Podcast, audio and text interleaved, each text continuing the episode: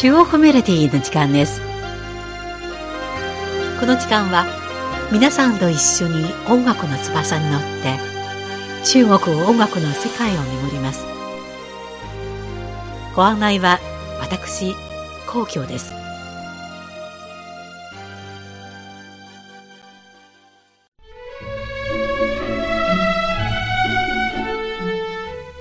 最近は北京の街角で玉蘭や蓮魚の花、桃の花など様々な花が咲き誇り、春の世紀と活力を感じさせられます。青空、白い雲、春風、本当にたこ揚げのいいシーズンになりました。この時期は暖かく心地よい春風を迎えて、たこ揚げを楽しみ、春の美しさを味わうことができます。今回の中国メロディーは、中国各地のたこ揚げの民謡をお送りしましょ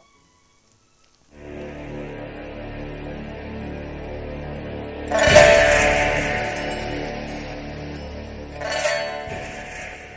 タコは中国に危険を持つ民間工芸品で、その始まりについて多くの伝説が伝えられています。紀元前206年から紀元前202年にかけて、その降雨と漢の劉邦との間で、中国史上最も壮大でドラマチックな戦いが繰り広げられました。紀元前202年、劉邦軍は降雨を外貨に追い詰めました。夜、両方軍の将軍、関心は部下に牛の皮で作ったタコをあげさせました。タコは降雨陣営の方へ飛んでいき、タコの上につけられた竹笛は風に吹かれて音を立てました。この時、両方軍の兵士たちは笛の音に合わせてその民謡を歌い、ふるさとの歌が聞こえた皇軍の兵士はふるさとの祖は敵軍に占領されたと嘆き、戦う気力も失せてしまい、結局、皇軍は参拝しました。この逸話こそが有名な四字熟語、四面楚歌の由来と伝えられています。では、まずお送りするのは、河北省の民謡、ファンフンジョン、たこ揚げです。中国各地には様々な地方バージョンのファンフンジョン、たこ揚げがありますが、そのうち河北省のたこ揚げが最も知られています。特に有名な民謡歌手、譚秀英が1985年に歌ったこの歌は、中国民謡の代表曲となりました。では、譚秀英のたこ揚げをお楽しみください。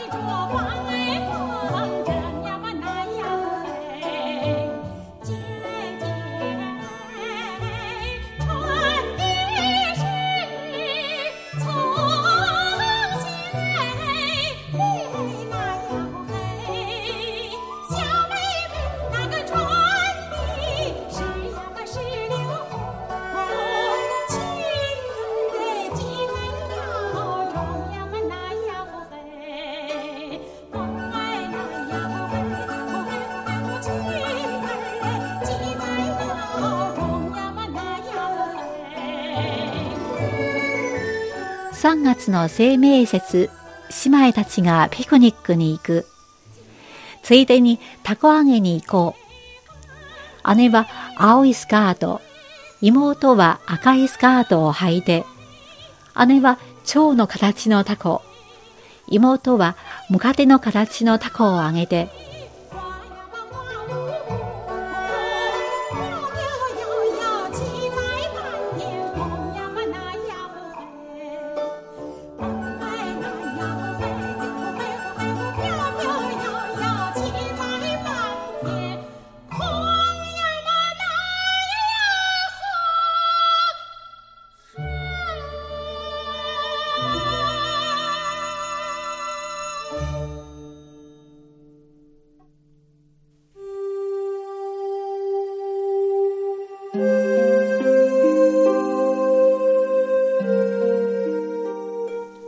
毎年二十四節気の生命の前後になると、寂しい冬が過ぎ去り、命ひしめく春がやってきます。暖かい春風が大地を吹き渡り、中国北方ではこの時期、タコを空に上げた後、タコをつなぐ糸を切って、タコを自由に飛ばせ、自分の不運と一緒に大空に散らす習わしがあります。様々な機体を乗せた色とりどりのタコは、まるで鳥のように青空の中を自由に飛び、世紀あふれる春と触れ合う姿は、春の風物詩とされています。タコは真鍮戦国地帯と漢の時代には軍事利用などの目的を持っていたと言われていますが、今から1100年前の宋の時代になると、遊び道具として民間で広まりました。しかし、13世紀の元の時代には、実世代ごとに包丁一本を使うなど厳しい決まりが作られ、当時の人々は竹を切ってタコを作るどころではなかったため、元の時代の空が最も寂しい空だと言われています。その後、明の時代に入ってもタコは冷遇され、当時の皇帝が書土でタコ揚げをすることを禁止しました。真の時代に入ると、ようやくタコ揚げはついに解禁され、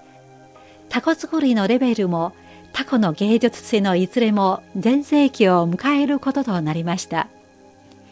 現在、タコ揚げはスポーツとして世界に広がり、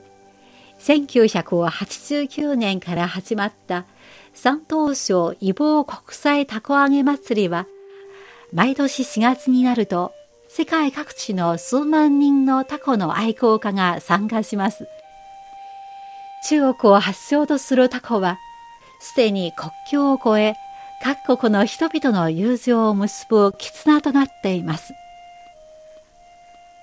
続いてお送りするのは、湖南省の民謡、たこ揚げです。若い女性たちがうららかな春の日にタコをあげる嬉しい場面を描きました。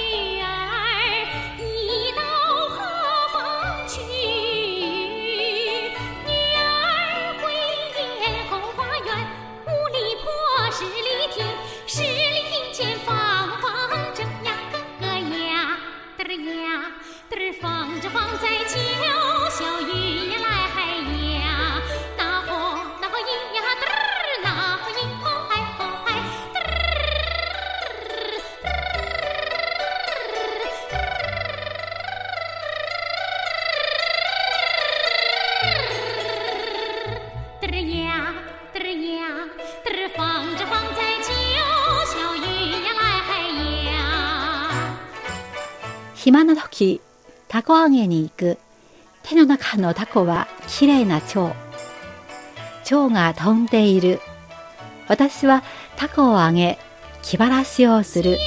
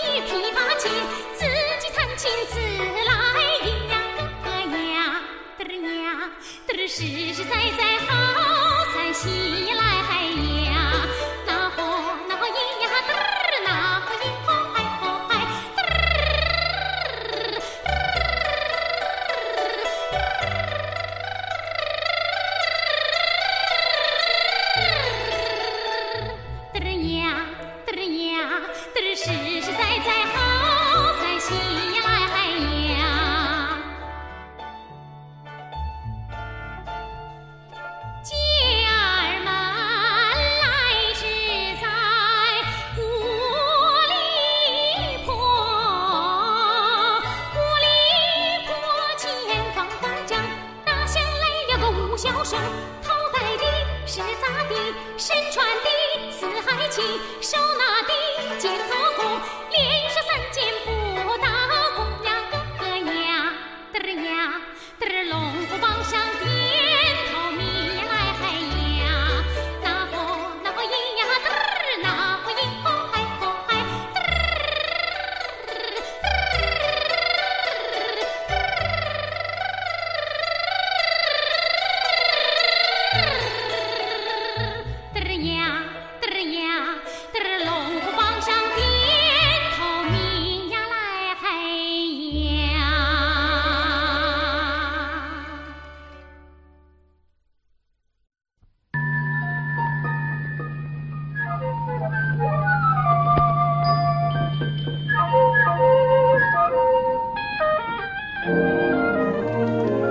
お聞きいただいているのは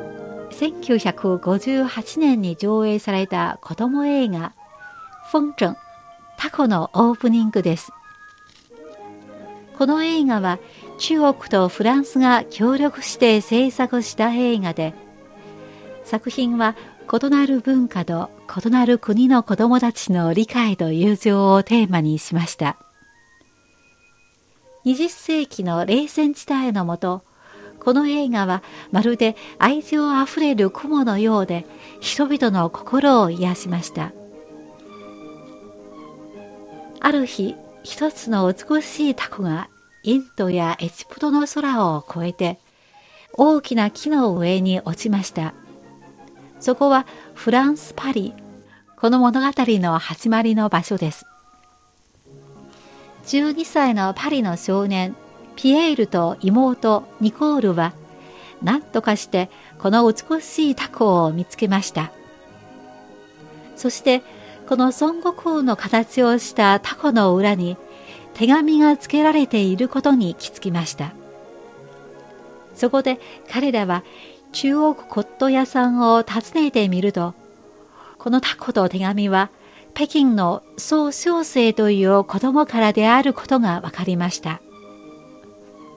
ある夜孫悟空はその美しいタコから飛び降りピエールと妹ニコールを連れて北京試験場にやってきました。ピエールたちはタコと手紙の主人宋小生を探す中で多くの中国人の子供たちと知り合いついに天壇でタコをあげる大勢の子供の中に宋小生を見つけました。彼らが嬉しくて歓声を上げたところでふと目が覚めてしまいました。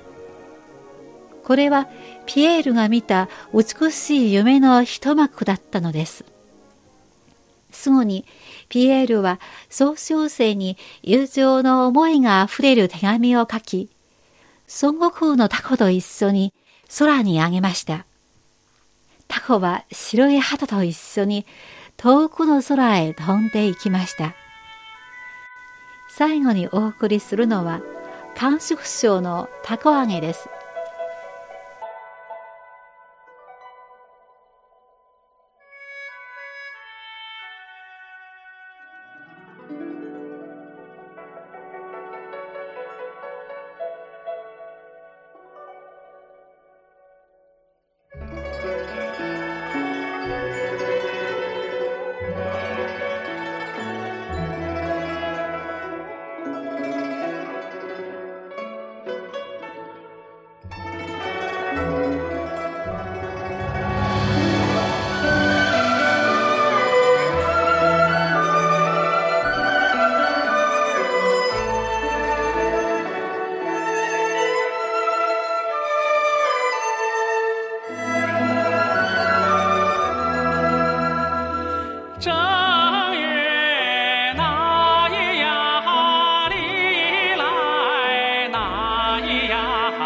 是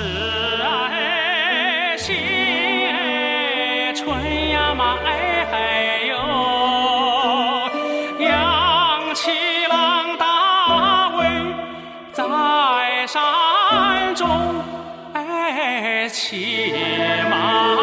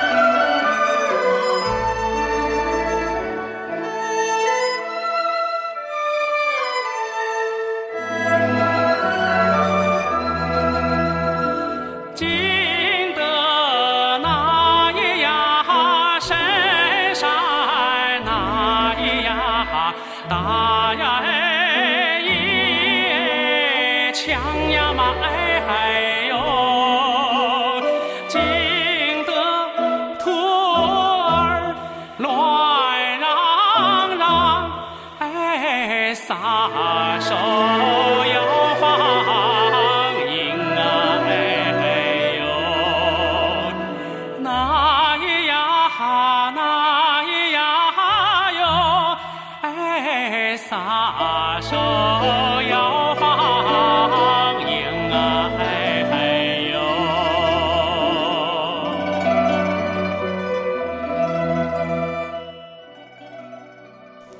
お正月は新春。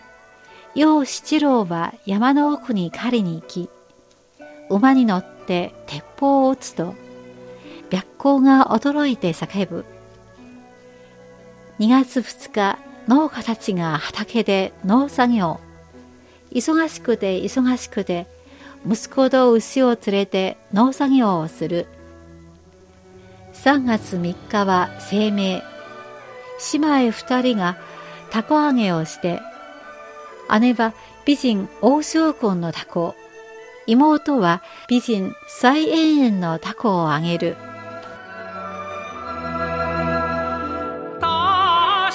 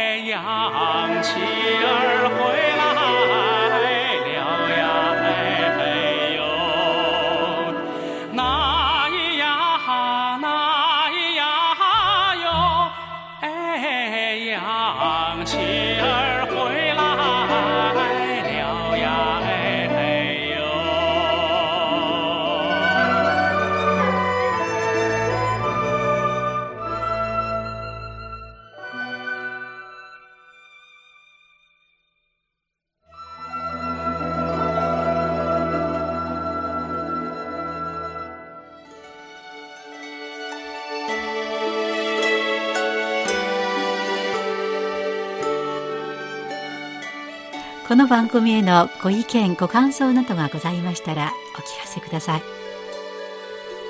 宛先は郵便番号10040中国国際放送局日本語部中国メロディーの係です。メールの方は nihao ニーハオ2180アットマーク CRI .com.cn です。では来週のこの時間までごきげんよう。ご案内は皇居でした。さようなら。